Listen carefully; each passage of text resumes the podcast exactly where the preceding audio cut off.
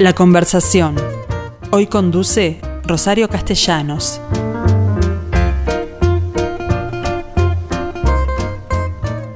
Bueno, hoy jueves 25 de noviembre me tienen nuevamente al frente y bueno, en compañía de ustedes, por supuesto.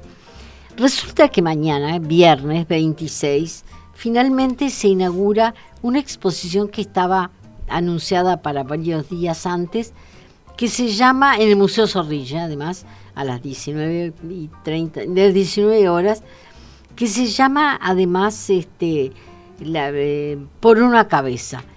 Y es una muestra colectiva en la cual varios artistas están convocados, fueron convocados por Nora Kimmelman y Adriana Rostovsky, y bueno, y artistas, y no solo artistas, porque está Federico Arnaud, Guadalupe Ayala, Pablo Conde, son siete, Alejandra González Zócar, Nora, por supuesto, Lucía Pitaluga y Adriana Rostovsky.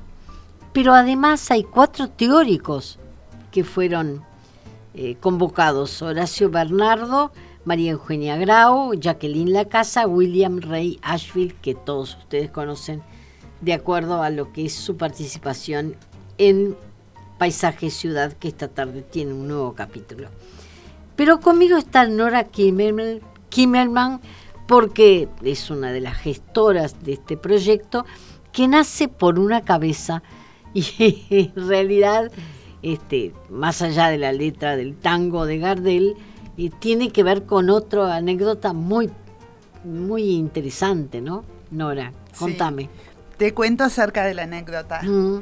Eh, realmente, bueno, en una exposición en la Fundación Rayo en Buenos Aires, surgió que había una anécdota en la pared al lado de una escultura de José Luis Zorrilla, eh, y en la anécdota, había un relato sobre la relación de vecindad de Rómulo Rayo, que fue un personaje de la cultura argentina, y este, bueno, eh, era vecino de José Luis Zorrilla, y en un momento le pide para hacer una medianera, y este, José Luis le dice, bueno, en este momento no, no cuento con dinero, y le pide a cambio Rayo que le haga un busto. El busto fue realizado en mármol, fue presentado a el modelo, que fue Rayo, y Rayo se lo rechazó porque consideró que tenía una mancha en la nariz. Bueno, un defecto del mármol. Este, la cosa es que ahí cortaron relaciones que luego retomaron muchos años después en Buenos Aires y además el, mármol existe en el Museo Nacional de Artes Visuales. Me dijeron que se lo habían prestado a partir por cabeza de hombre figura, ¿no? Sí, o sea, la cabeza este, sea, de Ragio, figura en el archivo, en el depósito del Museo Nacional de Artes Visuales como cabeza de hombre, ¿no? Cabeza de Rómulo Raggio. Entonces me parece que el enojo fue mutuo. este, pero bueno, a partir de esta anécdota, que fue una simple este, realidad del momento, este, que a veces estas cosas son comunes entre vecinos, surge la idea de este, hacer toda una investigación con un filósofo, Horacio Bernardo, con una historiadora del arte, María Eugenia Grau, y con Jacqueline Lacasa, teórica de arte, y con Willy Rey, este, que bueno, es un importante arquitecto de la Comisión del, de Patrimonio, y que hicimos este, toda una investigación que, bueno, fue durante la pandemia, los dos años de pandemia, y que nos obligó a hacer todos los encuentros entre artistas y teóricos por Zoom. Eh, de todas formas, fue muy, muy enriquecedor todos los encuentros fueron. Y a partir de, la inauguración, va a haber, eh, van a haber encuentros porque no puede quedar ahí la, la, intervención de los teóricos. Tal cual va a haber encuentros, va a haber mesas redondas con mm. teóricos, con el público y con los artistas también. O sea, a partir de, o sea, luego de la inauguración, los días miércoles en el museo va a haber movida de, bueno, mesas redondas, encuentros en sala con el público. Yo voy a hacer unos talleres para niños porque tuve un taller de expresión plástica infantil hace años. Este, y bueno, va a haber otros artistas haciendo también, este, por ejemplo, Lucía Pitaluga va a hacer encuentros los jueves con el público para trabajar con barro. Bien, Nora Kimmelman no la presenté, pero ustedes saben perfectamente que se trata de una artista plástica que ha recorrido diferentes eh, soportes, porque yo la conocí como orfebre. Luego sé que eh, me mostraste obra en madera que incorporaba una tercera dimensión. Y ahora estás con esto que es tela. Aclaro, le vi la exposición, a pesar de que no estaba del todo armada, sí tenía tu parte, de manera que solo puedo hablar de ella. Y bueno, y es textil. Totalmente, totalmente textil. Como la anterior, que eran eh, sobre inmigración y que habías recubierto a esos personajes como con una bolsa de trapo. Cierto, cierto. En Migratium, que fue en el Museo Nacional de Artes Visuales en el 18, representé a los migrantes como paquetes, mm. por lo maltratados, por lo, este, sí. por las mafias, por las grandes mafias que trafican con ellos. Bien, pero en este caso en particular son todas caras de mujeres. Y curiosamente se trata de cinco, y sabemos que José Luis tuvo cinco hijas, de las cuales dos de ellas por supuesto, China, China Zorrilla la conocen todos, Guma, también cierta popularidad, aparte, a partir de lo que fue su intervención en escenografías y vestuario teatral, pero de las otras tres poca, poco conocemos. Y sin embargo, tú rescataste esa historia. ¿Por qué? Bueno, yo vengo trabajando sobre temas vinculados al género, este, preparando una exposición sobre ello, y me interesó trabajar la parte femenina de la familia Zorrilla. Cinco hijas mujeres, además. Cinco hijas mujeres. Entonces empiezo la búsqueda por internet, en la cual busco imágenes de estas cinco mujeres que todas fueron muy inquietas culturalmente, pero que figuraban solo dos en internet. O sea, figuraban China en primer lugar, Guma con sus vestuarios y había una pequeña mención en, internet que hizo el escultor Ramón Cuadra sobre Inés Zorrilla. Y ahí descubro que Inés Zorrilla era escultora y aprendió con su padre. Pero se fue del país. Se fue del país, se fue del país porque estaba casada con un, con un este, diplomático. Pero bueno, era una escultora. Después quise investigar a las otras tres hermanas y se me ocurrió llamar a Ramón Cuadra, el escultor, y, generosamente me hizo de nexo con los tres de los hijos de las otras tres hermanas que, bueno, estaban totalmente invisibilizadas. Este, ahí, bueno, conozco más sobre Inés, incluso me pude encontrar con una hija, Lalia Amorín, hija mm. de, Inés. Después pude saber de Teresa, que era una gran tejedora y muy inquieta por la literatura. Pude saber de Marica, que, vive este, que es una señora de 90 años. Y Pero además eh, descubriste que era la que amenizaba con el piano las reuniones familiares. Exactamente. Entonces se me ocurrió homenajear a estas cinco mujeres, mm. que fueron mujeres de la cultura y de las cuales no se sabía mucho. Entonces toda la obra textil que desarrollé es acerca de ellas. Primero hice un gran, eh, digamos, un collage textil donde aparece en el medio la cabeza de Rayo, porque Rayo también fue invisibilizado por estar en el museo con el nombre de cabeza de hombre. Y, además por haberse peleado con un pope sí. de nuestra cultura, ¿no?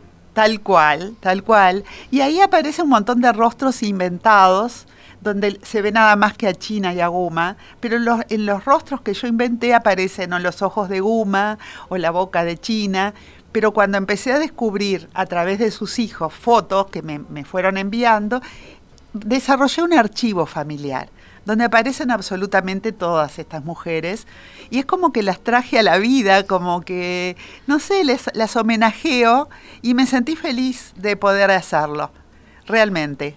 Bien, eh, por otro lado, tú optaste por la, lo textil.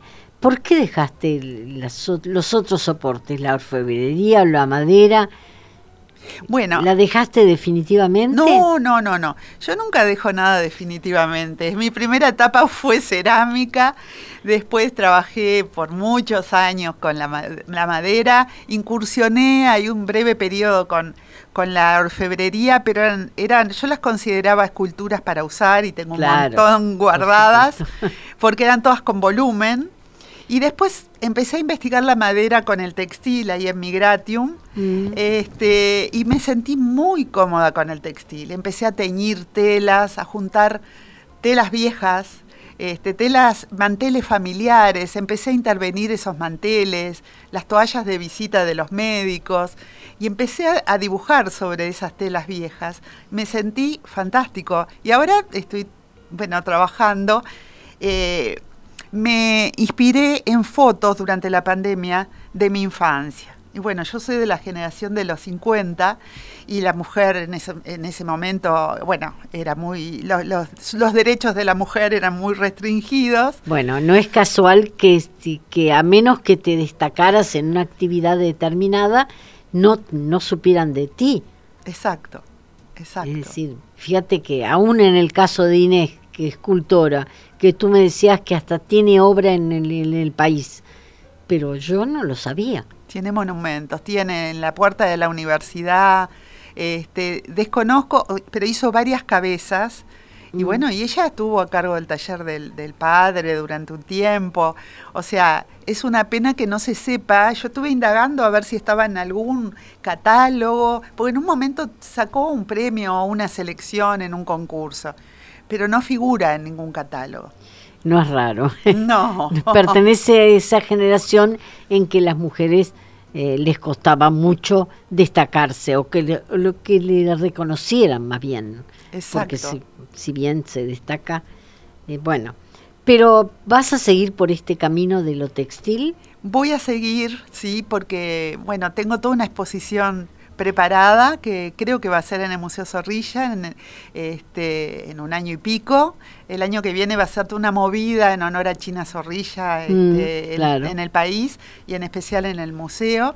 Este, y bueno, no sé si el año que viene o a principios de 2023 voy a hacer esta muestra que tiene que ver, arranca desde mi infancia y de las limitaciones que teníamos las mujeres en la generación de los 50 que fue tremenda. Entonces veo, me encontré con este, fotos mías, con que mi padre me ponía guantes de boxeo, nos obligaba a ir al boxeo con él, a mi hermano y a mí, por suerte estaba mi hermano, pero donde la mujer no era consultada, yo odiaba ir a ver boxeo y nos metía los guantes de boxeo. Bueno, en todo eso se inspiró mi exposición que después lo, hice algo más genérico, este, y bueno, y ahí tengo mis esculturas blandas atrás de una cortina del baño, porque ya no tengo más donde poner obra.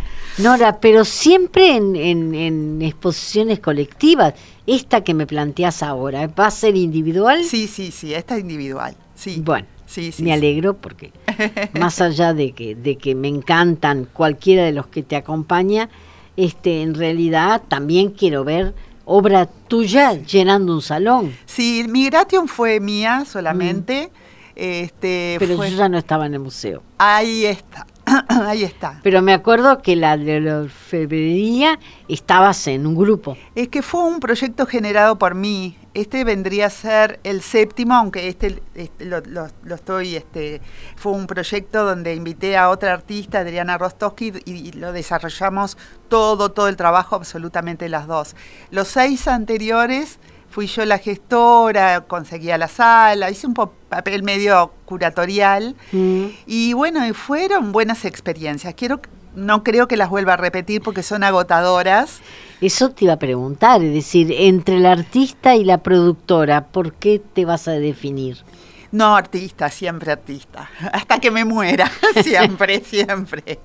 No, no, este, realmente me gustó la interacción y me gusta con otros artistas, pero se puede hacer de otra manera, este, porque esto da mucho trabajo. Todo, todo esto que se generó, toda la logística, bueno, conseguir sala, la difusión, todo, todo, todo cae la responsabilidad en manos y Todavía arriba tuviste que correr con el tema de una postergación de la inauguración que iba a ser algunos días por problemas de una expositora en particular, ¿no? Exactamente, sí, hubo un caso este, en el Museo de COVID y tuvimos que hisoparnos todo. Y Estamos en una época de, todavía de pandemia y nos tenemos que cuidar mucho. Por supuesto, pero además en la sala tengo entendido que fue sanitizada, es decir, la obra que yo no vi por algo no la vi, no estaba. Claro, la sala sí fue, fue sanitizada, todos fuimos hisopados, ahora con toda la seguridad del mundo estamos inaugurando el viernes. Este, con alegría, pero bueno, tuvimos en el medio ese cimbronazo, claro. porque se detuvo tres horas antes de inaugurar, fue muy duro. Sí, me acuerdo porque Álvaro Secondo, el director del museo, me puso un, un mail inmediatamente diciéndome, porque yo le había prometido que iba, bueno, pero pude ver tu obra. que me interesaba. Gracias. Bueno, en realidad eh, hablamos de la cabeza que te encontraste, que tuvo, dio origen a todo esto, pero no contaste cómo llegó esa cabeza, porque yo tenía entendido que Ragio no la aceptó. Eh, lo que José Luis Zorrilla le había propuesto era una forma de pago porque él no podía asumir el, costo de los ladrillos de que podía implicar el muro. Sí. Bueno, eh, en realidad eh, en Buenos Aires existe en la Fundación Rómulo Rayo una cabeza de bronce que el hijo de Rayo le pidió a China Zorrilla. Y entonces está la cabeza de bronce y al lado toda esta orieta que generó toda esta investigación que hicimos. Pero además tú decís que en el Uruguay hay otro, hay es un yeso que posiblemente haya sido un vaciado para luego hacer el, bronce de la misma cabeza. Sí, sí, existe. No la original, pero por lo menos eso está en el taller. Eso estaba en el taller y ahora se exhibe frente a la obra de Federico Arnaud, El yeso, y la obra que está que, ahora pertenece al Museo de Artes Visuales, está pegada a la obra de Alejandra González Oca. O sea que las dos, el público va a tener posibilidad de verlas en la sala. No, me, me, hace mucha gracia que en realidad la mancha era una mancha del mármol. Sí, sí. No tenía nada que ver con la nariz de Ragio. Sí, tal cual, es justo estaba en la nariz, pero era una mancha, tú la, la llegaste a ver. No, ah. no, no, por eso te digo, me faltó voy a ir a la inauguración igual, pero me faltó ver lo que propone Federico, Guadalupe, Alejandra y Lucía. Claro, capaz que porque estaban como tiradas algunas obras, pero no, no expuestas para que yo pudiera identificarlas. Claro, claro, habrán cubierto por, por precaución algunas obras. La sacaron. Claro. La sacaron. La sacaron. Salvo la tuya que estaba colgada sobre la pared, el resto, afortunadamente digo, porque me interesaba para esta nota en particular, el resto no, no lo. No las pudiste ver. No las pude ver. Bueno, va a ser, este, como dice Publia, te conmino a, asistir a la sala museo. No, y además porque doy me doy cuenta que no vi nada, salvo lo tuyo. Sí, sí, sí, sí. Ni que hablar que me parece que el proyecto de esta mezcla de siete artistas y cuatro teóricos, además es muy interesante. Sí, sí, sí. Son artistas muy sólidos. Todos este, investigaron porque en la interacción con los que se dio con los teóricos, mm. todos dialogamos, intercambiamos ideas. Este, eso nos, a todos nos enriqueció muchísimo.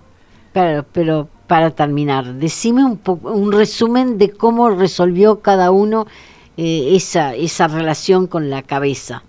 Bueno, cada uno se asoció un poco a lo, a lo hablado con los teóricos. Mm. O, sea, se le, o sea, se inspiraron mucho, se habló de representación, por ejemplo, el filósofo habló de los rostros, de la representación, María Eugenia también habló de la representación, Willy Rey habló de la parte arquitectónica, nos habló de los del patio, de algo de la familia, este, Jacqueline también, o sea, tuvimos este, oportunidad de, recibir mucha información y cada uno según lo que sintió de acuerdo, porque la parte fundamental de todo esto era la investigación. No, y eh, ustedes plantean que todo esto debe generar una reflexión, ¿qué cuál es? Bueno, la reflexión, eh, cada uno... Respecto a la obra de arte y, y el respeto hacia, hacia ella, ¿no? Sí, exactamente. Eh, bueno, nosotros este, nos dio mucha gracia toda la historia, la, Pero, la eh, evaluamos. Es medio indignante también Sí. que Raggio haya resuelto que eso no valía. No, aparte eso se solucionaba con una pátina, si es que le molestaba tanto la, ma- la mancha, se, se solucionaba fácilmente, pero cortar relaciones ya este, fue fuerte, ¿no? Un poco.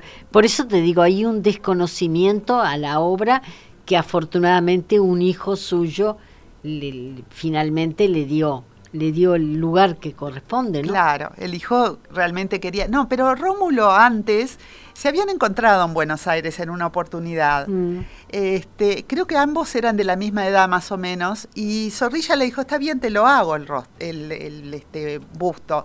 Y habían quedado en eso, pero después pasó el tiempo, como lo, o sea, uno ya vivía en Buenos Aires y el otro acá, o sea, se ve que no se vieron más, no llegaron a concretar eso, aunque ya estaban bien, este, ya las relaciones. Bueno, pero ya era un segundo busto. Era un segundo busto, Ah, pero ah. después fallecieron más o menos en la misma época ambos personajes y bueno, lo retomó este su hijo que creo que el nombre era Miguel, con China.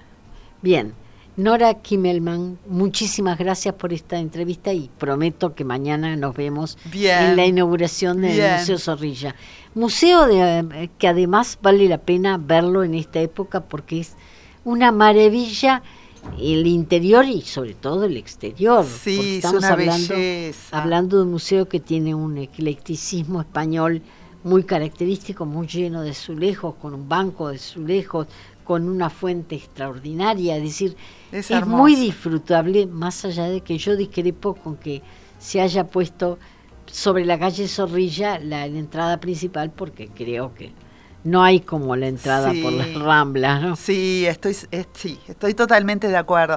Y lo que también es hermosísima es la casa del poeta. Por eso, el casa- interior y el exterior. Sí. reconoce- más allá de que este, este se le agregó, y creo que está bien hecho, un salón de exposición que, no se pretendió que se pegara al estilo de la casa, cosa que me parece muy Sí, se acertado. desprendió, sí, sí, sí, sí. y, pero le dio esa posibilidad de convertirse en un museo vivo, en un lugar que no corresponde al itinerario habitual de los museos. Exactamente, exactamente. Les recomiendo entonces visitar esta exposición y el museo que abre de lunes a viernes de 14 a 19 horas y los sábados de 11 a 16 horas, pero los domingos lamentablemente está cerrado. Así que tienen de aquí al, bueno, a partir de mañana, toda la semana que viene, posibilidades porque esta exposición está hasta febrero. Está ¿no? hasta febrero y voy a hablar con Álvaro a ver si tenemos algún tipo de posibilidad de prorrogarla hasta principio de marzo, ya que tuvimos este inconveniente, eh, porque después viene toda la movida de China Zorrilla. Claro. Entonces, bueno, vamos a ver si se puede hacer un pequeño huequito para dejarla unos días más. Bueno, pero tú vas a estar trabajando todo el verano en, en tu proyecto por China, ¿no? sí, sí, sí, sí, sí, sí, Que me imagino que te insumirá mucho tiempo. sí, tal Espero cual. que sí. Tal va a ser cual. textiles. Va a ser textil, va a ser textil. Esto mío no va a ser, eh, se va a llamar sombras atávicas, no es exclusivamente sobre China, aunque va a aparecer en, alguna, Mm. en algún momento. Pero tiene que ver con la educación de la mujer en una sociedad machista. La Es y- decir, un, un objetivo muy feminista. sí, muy feminista. ¿Tú Y- te consideras muy feminista? Bueno, yo creo que cada vez soy un poquito más. este, realmente ahora estoy participando en un colectivo de divinas artistas, este, que somos todas mujeres, tratando de lograr este, artistas visuales del sur, se llama. Yo todavía me cuesta el lenguaje inclusivo muchísimo, este, y no sé si lo acepto o no. Estoy en una etapa, cla- claro, soy una veterana y estas cosas, estas innovaciones me cuestan. Pero Sobre todo en materia de lenguaje, porque yo también, también opino que hasta que no le digan periodista a Emiliano Cotelo, yo no, yo no aflojo. Fíjate que es absurdo, Ay, es una sí. recriminación en un solo sentido. Sí, es difícil, es difícil. Este, pero este colectivo apunta a que se considere realmente a los artistas visuales como trabajadores. Claro. Entonces, bueno, se Pero acostumbra. es, es, hombres y mujeres sí, que por tienen supuesto. inconvenientes a la hora de retirarse porque no tienen con qué. Por supuesto, por supuesto que sí, apuntamos a todo. Ahora somos un grupo de mujeres artistas, que somos como 60 o 70, luchando por los derechos de los artistas como trabajadores, de que no, o sea, pocos lugares pagan un calle, este, te Bueno, no tenés jubilación. no, no, este tampoco. Mm, en algún momento habrá que reparar eso porque eh, artistas, si no, salvo tu caso que decís que vas a morir artista, sí, hay algunos que se pueden considerar que se cansan y en algún momento les gustaría jubilarse y no tienen cómo. exacto, exactamente. Nora, muchísimas gracias. Gracias Rosario a vos, me encantó la invitación, me encantó reencontrarte que no te veía hace muchísimos años. Exactamente. Bueno, lo mismo digo. Gracias. muchísimas gracias a ti. Gracias por la invitación.